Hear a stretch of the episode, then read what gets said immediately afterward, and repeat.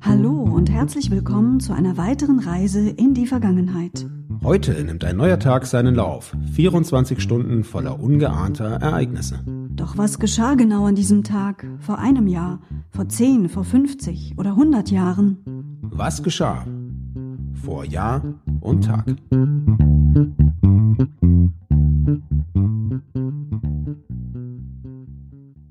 Heute ist Sonntag, der 3. Januar 2021. Hallo Sebastian. Hallo Anna. Vor einem Jahr.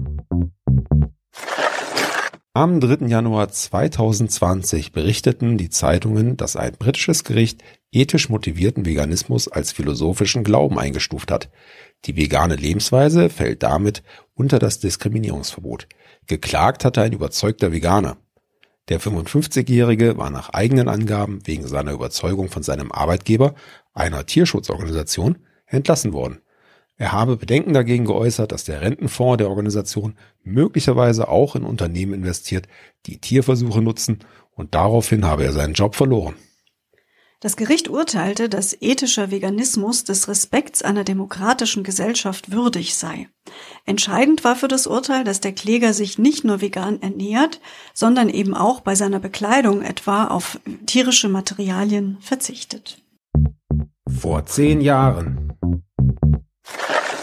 Unter dem damaligen Verteidigungsminister Karl Theodor zu Gutenberg war die allgemeine Wehrpflicht abgeschafft worden. Zum 3. Januar 2011 schließlich wurden die letzten Wehrpflichtigen einberufen.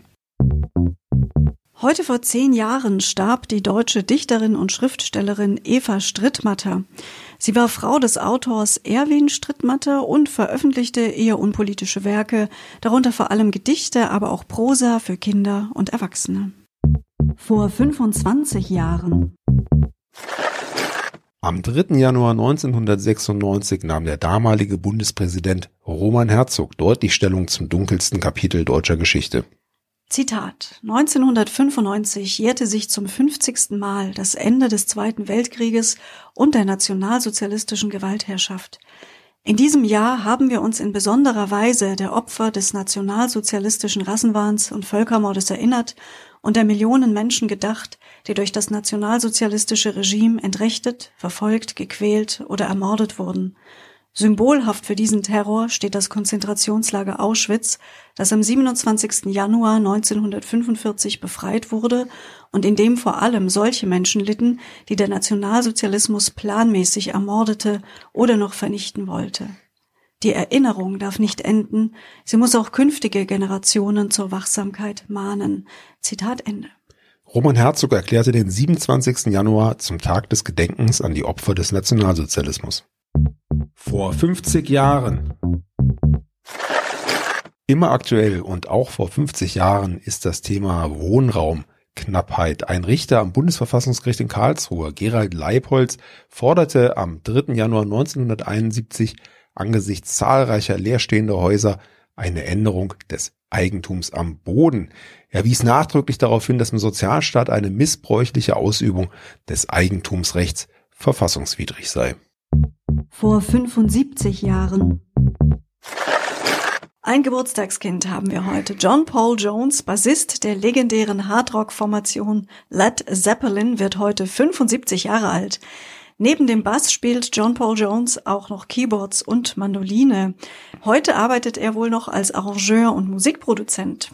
Er hat zunächst Anfang der 60er Jahre als Studiomusiker gearbeitet und in dieser Zeit bereits zahlreiche Rock- und Popgrößen auf ihren Studioalben unterstützt, unter anderem Rolling Stones, Donovan und die Yardbirds. Während einer Session mit Donovan erfuhr er, dass Jimmy Page, der bis dahin ebenfalls sehr erfolgreich als Studiomusiker gearbeitet hatte, eine neue Band gründen wollte.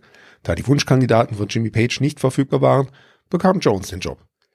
Die Band hieß zunächst New Yardbirds und benannte sich während ihrer ersten Tournee im Jahr 1968 in Led Zeppelin um. Vor 100 Jahren. Heute vor 100 Jahren wurde in Berlin das polizeiliche Aufführungsverbot für Arthur Schnitzlers Drama Reigen aufgehoben, das wegen angeblicher Unsittlichkeit beanstandet worden war. Vorausgegangen war ein Theaterskandal in Berlin und Wien. Das Stück hatte nach seiner Uraufführung viel Kritik erfahren, die im sogenannten Reigenprozess mündete. Das polizeiliche Aufführungsverbot wurde dann, wie gesagt, am 3.1.1921 aufgehoben. Tumulte im Theatersaal oder vor den Theatern nach jeder Aufführung blieben aber an der Tagesordnung. Schnitzler bat schließlich wegen der Polemik gegen Reigen den S. Fischer Verlag, der die Rechte besaß, keine weiteren Aufführungen des Stückes mehr zu genehmigen. Dieses Aufführungsverbot wurde von Schnitzlers Sohn Heinrich über den Tod des Autors hinaus verlängert und blieb bis zum 1. Januar 1982 in Kraft. Ja, das kann man einen bunten Reigen an Ereignissen nennen, den wir in dieser Folge für euch bereit hatten. Wir recherchieren schon für die nächste Folge. Seid ihr auch wieder mit dabei? Tschüss, sagen Anna und Sebastian. Der Podcast vor Jahr und Tag erscheint täglich neu. Produktion Ton, Bild, Schau. Dr. Anna Kugli und Sebastian Seibel GBR. Mit uns können Sie sich hören und sehen lassen.